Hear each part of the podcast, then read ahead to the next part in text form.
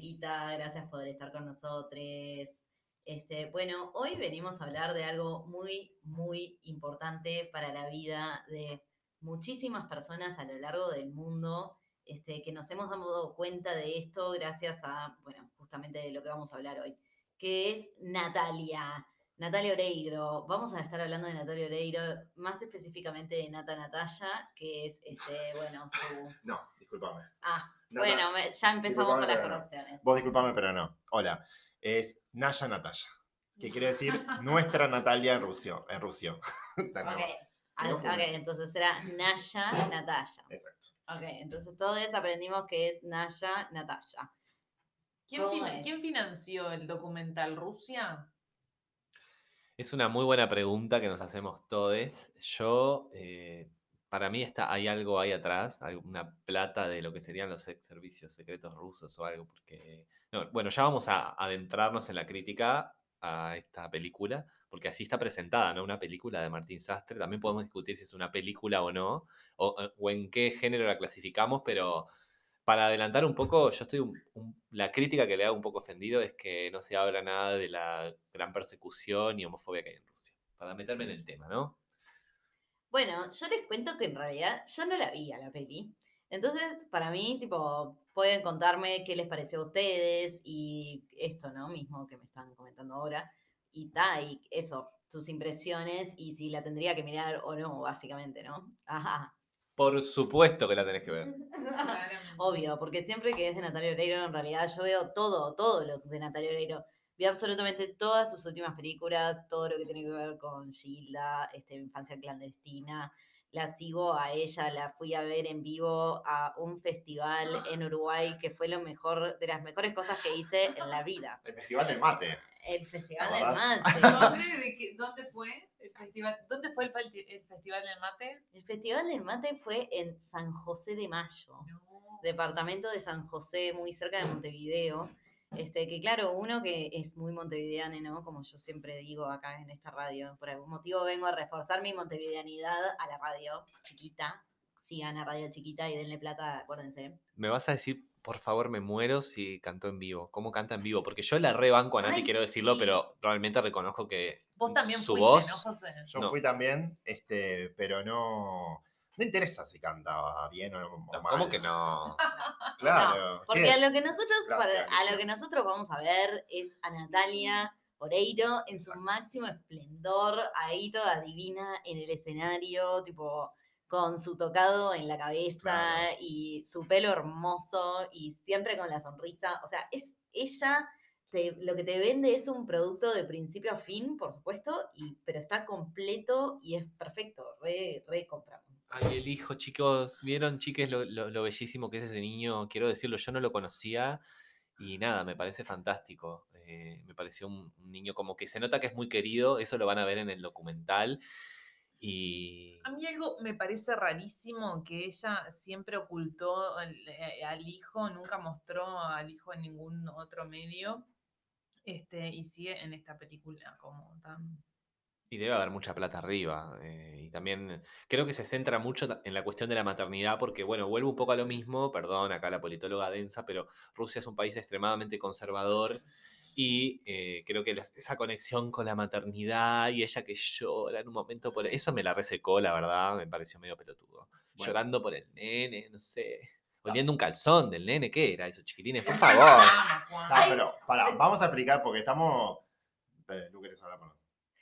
Quiero saber más, por favor, de si Natalia Oreiro olió un calzón. Cuéntenme de si Natalia Oreiro huele un calzón en tipo National TV. ¿Qué onda? Claro, pero, vamos a poner contexto, digo, porque lo vimos algunos el documental, pero es como es, eh, relata la gira que hizo Natalia Oreiro en el 2014 por no sé cuántas, 14 Ok. ciudades de Rusia.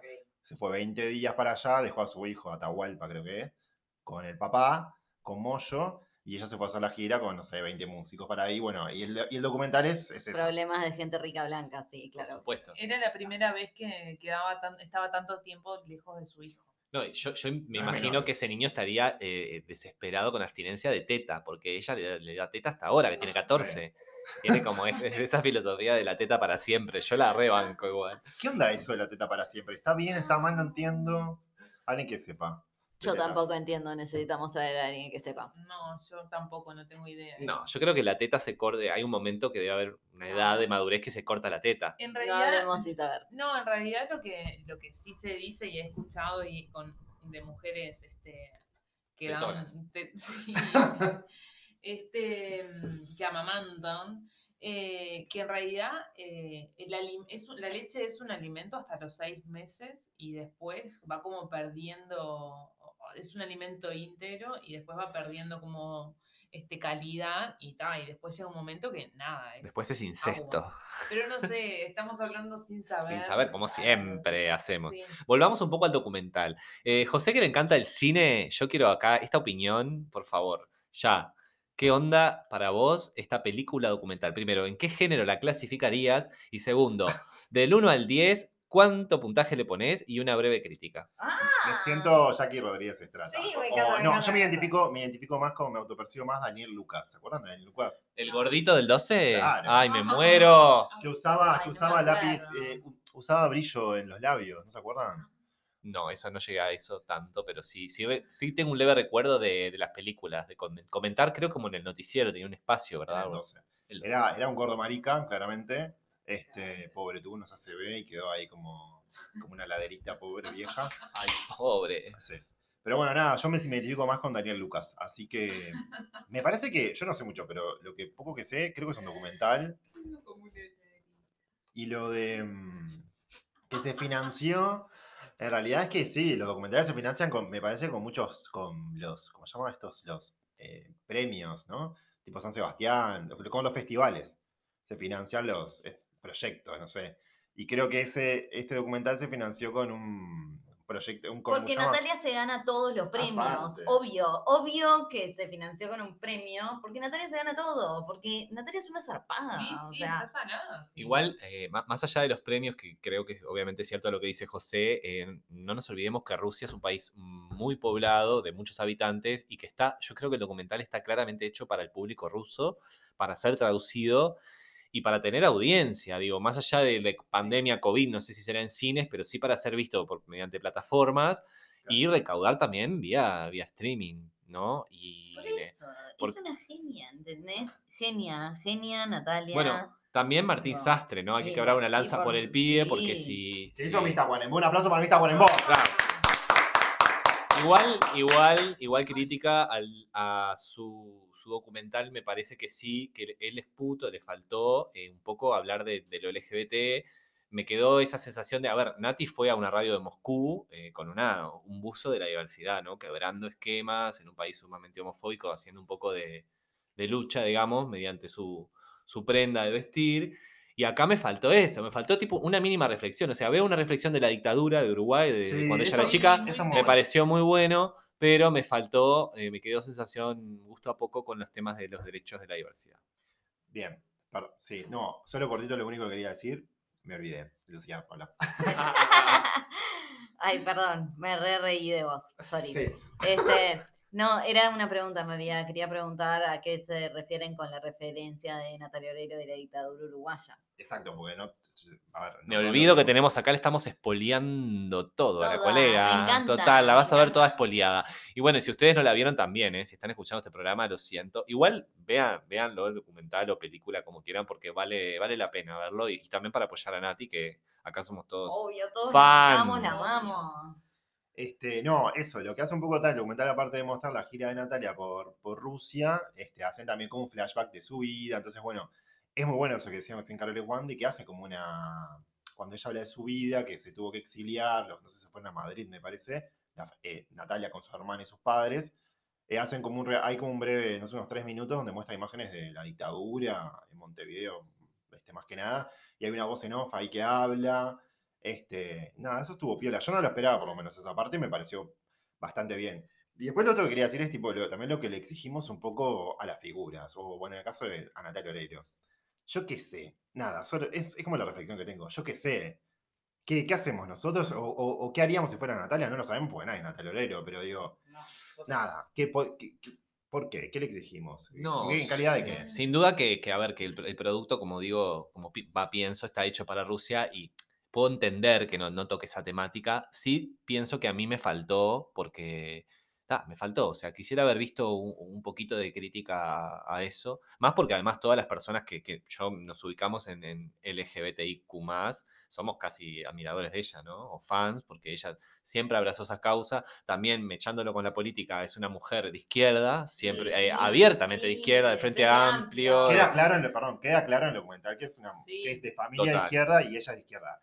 Y que aparte, a ver, na- dato no menor, perdón, es, Bien. es como una diva en Rusia, ¿no? En la Unión Soviética, o sea, nada, en el contexto global que estamos, porque está, digo, que queramos o no, bueno, Rusia es una potencia mundial, está, nosotros no sabemos un carajo. Por un momento en el documental dicen que Natalia Oreiro es el puente entre Latinoamérica y Rusia. Es, es un, Es es muy, eso es muy fuerte y está zarpado. Bueno, ella, Yo- ella cantó La la, canción. la. Chapó Natalia. La canción de- del Mundial de Rusia eh, fue, fue el himno de Natalia.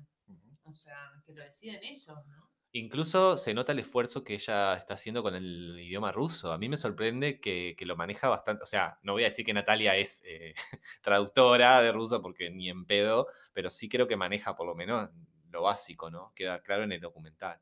Vos, Natalia es una salada, o sea, ¿y la ha hecho de varios idiomas, tipo en sus películas mismo, es, la tipa se amolda, es lo más. Y Natalia, Natalia, Natalia. No, este, y lo que sí, la mina está eh, eh, creando todo el tiempo todo, ¿no? O sea, porque eh, eh, se mostraba ahí como está en todos los detalles, o sea, es la que produce todo, Ah, obvio, está obvio. desde el vestuario, o sea, todo este, está ahí y, y, y está, está zarpado, o sea, está permanentemente pensando cosas. O sea, no. Sí, no, yo lo que quería decir, no, también que le- cuando hablamos de, bueno, qué pasa, o sea, a ver, qué pasa en Rusia, pues, eh, no lo evidenciamos con la comunidad LGBTIQ+, es que hay, eh, prácticamente hay campos de concentración, y donde Hay directamente campos, hay campos. de hay, por eso, no, no, dijo directamente, hay campos de concentración, y, y, digamos, donde la orientación sexual está, o sea, todo lo que no es no heterosexual está penado, o sea, y eso es de lo que se habla, imagínate, digo, ni hablar de identidades trans, olvídate, te fusilan y te entierran en el fondo de la casa, los padres, o sea, las familias entregan a sus hijos que son este, homosexuales, pero ahí estamos hablando de homosexuales, o sea, lo demás no está ni, ni, na- ni hablado, o sea, Por eso, volviendo al gesto que tuvo ella en esa radio de Moscú, es casi revolucionario, chicos, porque Es porque te meten en cana. Exactamente, fue una ventana de oportunidad. Ella dijo, soy famosa, llega un montón de gente acá, eh, obviamente no, no puedo agarrar, porque también la entiendo, no puedo agarrar un micrófono y decir viva la diversidad, porque, a ver, la mina vive de eso, labura, pero ¿qué puedo hacer?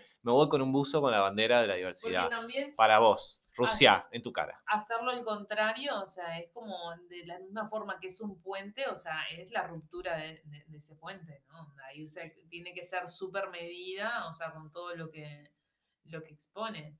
Porque, Obvio, ¿no? Y, y- y en esto también de lo de la cul- de como, bueno, yo entiendo la crítica, de, bueno, no hizo esto, no hizo lo otro, cancelada, can- o sea, entendemos que lo de la cultura de la cancelación es una bosta, de que es caretear lo progre, que no sirve para un carajo, pero última estamos hablando de esto, o sea, eh, hablamos de que, no sé, nos acerca más a la realidad de la, de la comunidad en Rusia y entendemos, o sea, como que hay un repienso que es la idea, no es de cancelar porque tal cosa, o sea, entendemos esto. Y lo otro digo es también ¿Qué se le exige, o sea, a otras figuras que de repente tienen también llegan en otros países donde pasan cosas iguales o peores?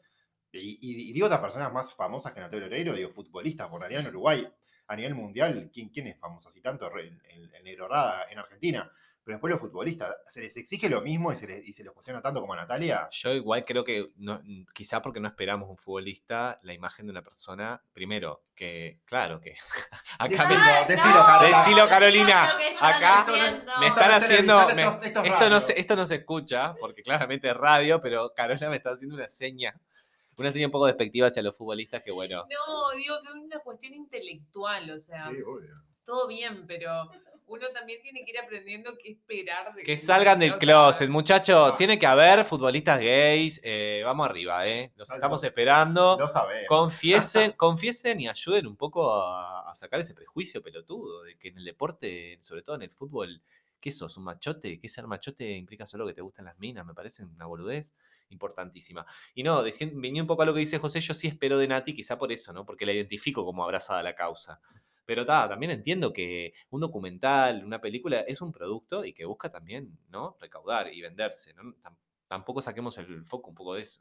Sí, no, yo lo que, em, contándote al- eh, a vos, Luciano, no la viste, como eh, lo, lo que, para mí lo que le faltó un poco al documental es, le faltó un poco como de, y que hoy escuchaba a Malena Pichot que decía que estaba hablando del documental, que es cierto, que le faltó un poco de, o sea, como que parecería que Natalia Oreiro no, no se ríe, no hace chistes, o sea, como que está en un plano muy de ella, muy- hay muchos planos de ella de su cara, mirando la nada, mirando la nieve, pensando, reflexionando, voces en off, y falta un poco de, viste, de, De la Natalia Obreiro, persona, eno- enojada, embole. tirándose un pedo. claro, Está como eh, melancólica y angelada. claro, todo. Estrella, estrella melancólica angelada todo el tiempo y ese plano a veces la embola. La escenita con un, hay una escena que verán con un oso gigante que hay un fan le regala y que va en el tren que está tipo sumamente plástica y armada. En un momento mirando la nieve, es tipo, Claro. Nati, por favor, rajate un pedo en ese Claro, vagón. rajate un pedo. Quiero verte la una- un porro, tipo, ah, bueno, lo otro que le falta para mí, eso, le, le falta droga, le falta un poco de, pero para mí como consumir, me hubiese gustado. Una copita de vino, por lo menos. nada, no hay, Nada. vos, yo en un momento la veo cuando come, ¿eh? Re psicópata, Obsesiva. pero no tiene, o sea, no tiene un vino, no lo dice Carol, no tiene una cerveza, una vodka, nada. Chicos, pero volvamos a lo mismo, es un producto para Rusia, una sociedad sumamente conservadora, ¿no? Bueno, conservadora, pero que tuvo problemas de alcoholismo más gra- graves del mundo, ¿no? Con la vodka, todo. Total. En los 80 Gorbachev intentó como reformar un poco, prohibir o producir el consumo de alcohol y así les fue, ¿no? Terrible. Bien, no sé, Lucía, si te quedó claro un poco o todo o no. Más que quedarme claro, en realidad lo que definí es que voy a mirar el documental Naya, Natalia. Este, pero igual yo lo iba a mirar antes de que habláramos, así que vamos arriba, vamos arriba Natalia Oreiro. También está está súper interesante y, o sea, puede gustarnos un poco más, un poco menos, pero creo que es- está bueno verlo, sí. Hay algo también que, que hace referencia es a cuando Natalia se inicia en, en- en la tele, que Ay, es sí, haciendo un, una publicidad, este, era una publicidad de OB. De tampones. Y ella tenía 11 años y lo muestra muy sutilmente todo esto de la sexualización, viste, en, en la infancia y cómo a ella la muestran de... de- o sea, Conozco esa propaganda. Sí. que, sí, este, y entonces está, eh, me parece que está súper interesante ese, e- e- eso también, que hace referencia por lo menos a, al machismo, ¿no? O sea, Eh, yo leí hace poco, no me acuerdo ahora exactamente en qué blog o en qué página web, que ella hace una autocrítica incluso de, eh, de esa publicidad, de que ella decía, bueno, yo realmente no era tan consciente de lo que estaba generando, porque claramente, a ver, una niña de 12 años donde se le enfoca el culo en primer plano, que quizá en fines de los 80, cuando grabó ese- esa publicidad, era lo más normal del mundo. Y por suerte creo que hoy en día lo vemos con otra mirada, diciendo, che, para un poco, es una no, nena. es una locura eso. Es una locura ese documental. Cualquiera. Y cuando supe que era Natalia a los 11 años, Sí. La No. publicidad, decís vos. claro, Ah. somos unas niñas a los 11 años. O Total. sea, Ah, y hablando de, ya que traemos la, la parte de la niñez, quiero decir que, que esta película, para Lu también, que la va a ver, ya les, les sigo spoileando un poco, algo que me pareció muy lindo y de ver es Natalia Oreiro de niña, que era bellísima, eran como unos niños, una niña, no sé, me pareció tan uruguayita linda, me vino como una cuestión ahí, Y el ¿no? cumpleaños de 15 es Nati. bárbaro. Ay, Las imágenes de cumpleaños de 15 son divinas. Son Es como que te da familia, de que te dan ganas de abrazar a la familia. El padre hablando orgulloso de ellas. O sea, no sé si es que no venden la, la familia ideal, pero hasta triste y contando cuando emigraron a España y cómo Nati va. Por la tablita fue. Por la... Fue por la tablita, la crisis de la dictadura, exacto. Y bueno, nada, vean, véanlo porque vale la pena. Sí, yo otra cosa que me gustaría agregar es que está, es muy interesante, la, y esto to- retomando lo que decía Carola, ella está presente en todo, bueno, lo que es en la puesta en escena de los shows, está como en todos los detalles, te la muestran, o por lo menos la filman cuando, bueno, queda muy bien visto en el documental. Y después es la puesta en escena de los shows, los, bueno, que lo vimos en, en- en San José, pero acá está tipo en Rusia, con, es increíble la puesta en escena, los vestuarios, las bailarinas, hace subir a los, a los fans, a las fans a cantar con ella y a bailar Gilda, que eso está, eso está bastante piola, que es como, como acerca, como más allá de ella también, ella lleva a siempre- Gilda también y es bárbaro. Más allá que Gilda, ellos creo que la conocen por Muñeca Brava, porque ella explota en Rusia con el personaje de la Chorita Muñeca Brava, y bueno, y hay una, hay una periodista rusa que habla ahí que cuenta un poco como las implicancias culturales que tuvo para los rusos, que son como re eh, conservadores, fríos, o lo que se conoce de ellos. Y bueno, mostraba a otra mujer también que era como más, que respondía ante un hombre. Más allá que sabemos que Muñeca Brava tiene un montón de machismo, hay escenas básicamente de violación y secuestro, pero tiene otras que no. Entonces, bueno, y también eran los, que eran? Bueno, 90, porque, 2000. Claro, eso, era el 2000, Somos todos ahora, del ¿viste? 90, o sea, Claro. está, ayer hicimos cosas que hoy Claro, exactamente. no. Sí. Sí, claro. Este, bueno, eso, así que claramente voy a ir ya mismo a ver Naya Natalia. Bueno, chiques, muchas gracias por estar de vuelta con nosotros. Vuelvan a Radio Chiquita, les amamos. No, que pasen bien y bueno, estamos acá como siempre esperando que nos escuchen. Bueno, seguinos en Instagram, porque tenemos ahora cuenta de Instagram, Radio Chiquita, y seguinos, recomendar a alguna amiga y mm, mandanos de qué querés que hablemos. Bueno, hasta la semana que viene. Chao. Chiquita Chao. con K.